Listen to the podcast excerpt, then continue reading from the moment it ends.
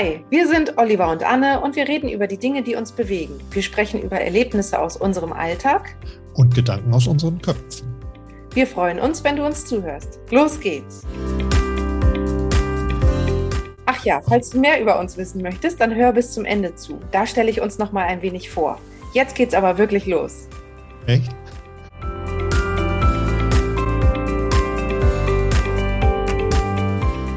Hey Anne, ich äh, hatte gesehen, du warst auf der Utopie-Konferenz. Genau, in Lüneburg. In, Lüneburg. Mhm. in dieser riesigen Uni. Ich war ja noch nie in diesem Gebäude.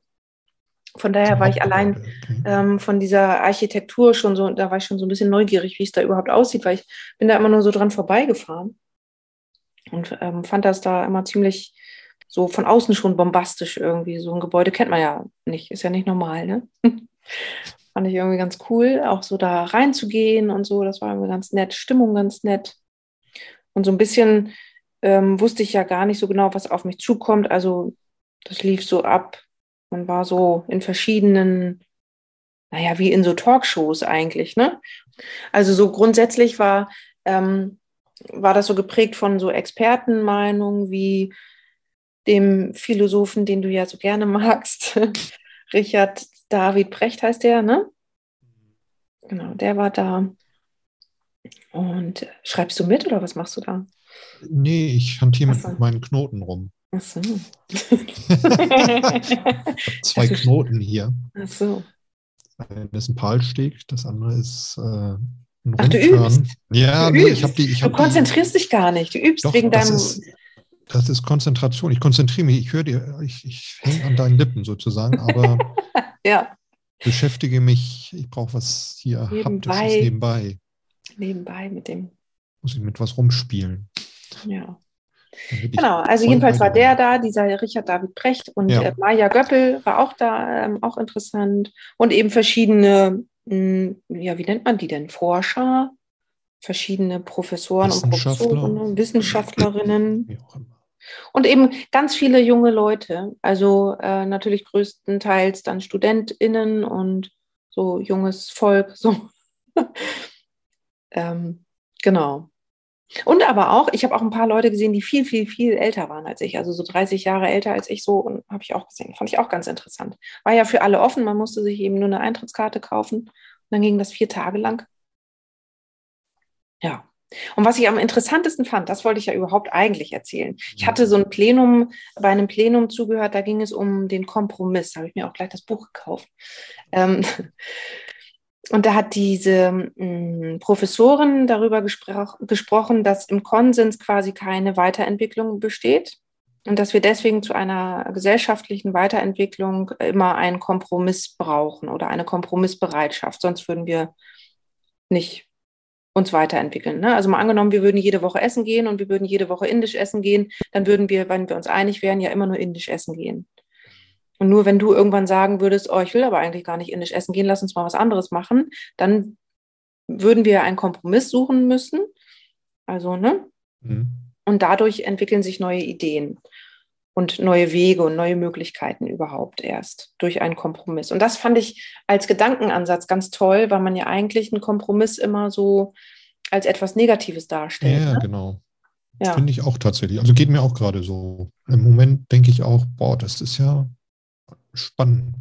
Weil du hast ja. vollkommen recht. Also der, der Kompromiss ist ja so die, die, die schlechtere Wahl mhm. im Vergleich zum Konsens.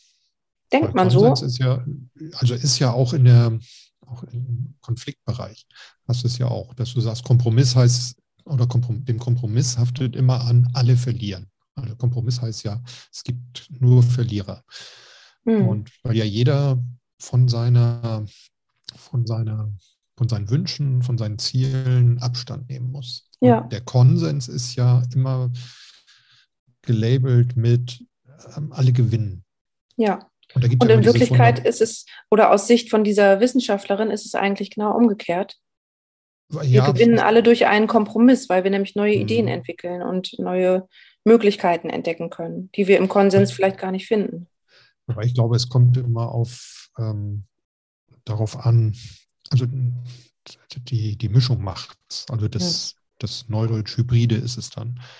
Natürlich. Klar. Ja, Aber so überhaupt grundsätzlich den Kompromiss als was Positives zu betrachten, mhm. das hatte ich bis dahin noch nicht so in dem Maße. Das habe ich jetzt erst ja. ähm, während dieses Gespräches da und hinterher so, als ich noch lange darüber nachgedacht habe, ist mir das immer mehr aufgefallen, dass man ja eigentlich sucht man immer den Konsens, den kann man ja aber ganz oft gar nicht finden, weil wir einfach zu unterschiedlich sind. Mhm. Mal angenommen, wir würden essen gehen wollen und eigentlich gehen wir immer indisch essen und du willst nun diese Woche nicht indisch essen, dann könnten wir überlegen, oh, was machen wir denn jetzt? Gehen wir italienisch essen oder kochen wir zu Hause was oder machen wir mal was ganz anderes, gehen wir ins Kino oder was weiß ich. Also auf die Idee würde man ja sonst gar nicht kommen, wenn man sich einfach immer einig wäre. Ne? Ja. Und das äh, find, finde ich ähm, so im Nachhinein einen ganz tollen Gedankenansatz, dass eben ein Kompromiss was Normales ist und ja auch was Gutes, also nichts Faules, so wie wir das immer bezeichnen. Ne? Ja, das stimmt. Mhm. Also letzten Endes äh, ist ja ein bisschen die Botschaft, der Konsens ist äh, mangelnder Fortschritt oder mangelnde mhm. Weiterentwicklung. Ne? Mhm. Ja. Sehr interessanter Gedanke. Ja. Den muss ich mal für mich bewegen. Das ist auch, also ich habe hinterher halt überlegt, ja, wir bewegen uns ja auch alle in diesen Blasen also wir beschäftigen uns nur noch mit den Sachen, wo wir uns irgendwie so wohlfühlen, was uns mhm. was sagt. Die Musik hören wir auch nur noch. Ne?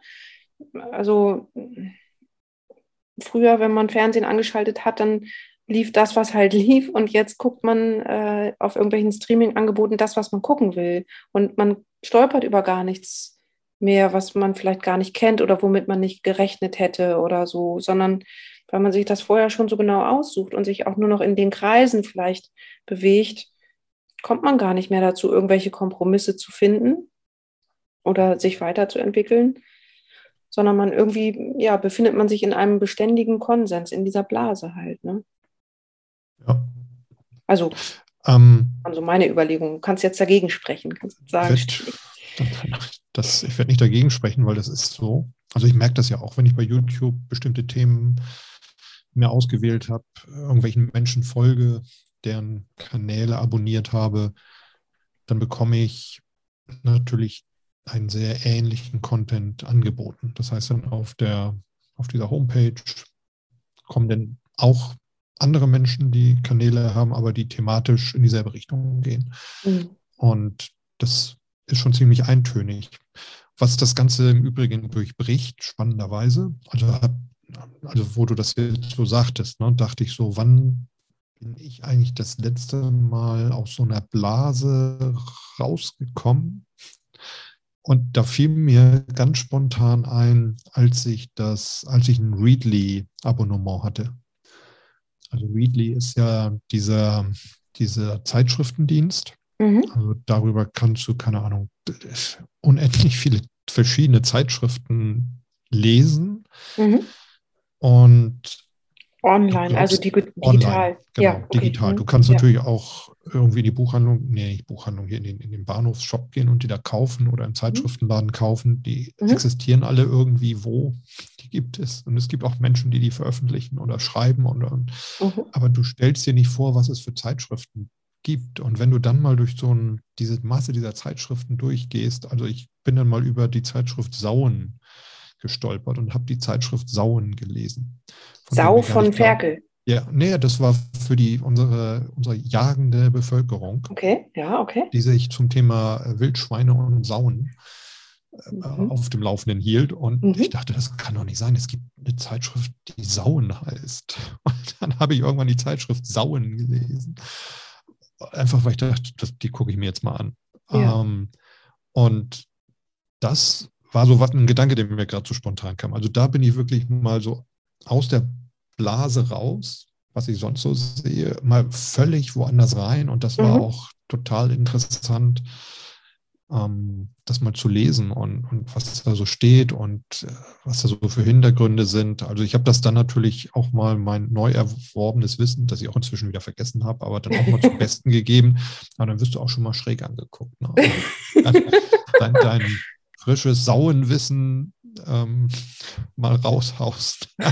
Also es ist nicht partytauglich, würdest du sagen? Äh, vielleicht nicht bei den Partys, bei denen ich bin. Also das mag auf jagenden Partys bist du wahrscheinlich dann der 1A-Gesprächspartner. Ja. Ähm, auf einer Mediatorinnenparty bist es dann nicht. Außer es ist jagende Mediatorinnen. Ähm, soll es ja auch geben. Soll es ja auch geben. Ne? So, ähm, ja. Ach cool. Aber, aber das war tatsächlich echt irre, was das Faszinierende ist. Du denkst immer, ey, da gibt es Menschen, die machen so eine Zeitschrift, von der du mhm. noch nie zuvor gehört hast und wo du nie dachtest, dass es die überhaupt gibt. Also das war ganz spannend. Das war es auch schon für heute. Vielen Dank, dass du uns zugehört hast. Wir freuen uns schon auf das nächste Mal. Du auch? Ach, du möchtest ein wenig mehr über uns wissen? Wir haben uns während einer Mediationsfortbildung vor einigen Jahren kennengelernt und seitdem so viele Gedankenansätze miteinander geteilt, dass wir dachten, das interessiert sicherlich auch andere. Ja, und ich komme aus dem IT-Bereich einer großen Bank. Und ich bin selbstständig im Bereich der betrieblichen Gesundheitsförderung unterwegs. Zu unserem jeweiligen Alltag gehören also Menschen und menschliche Beziehungen in allen ihren Facetten.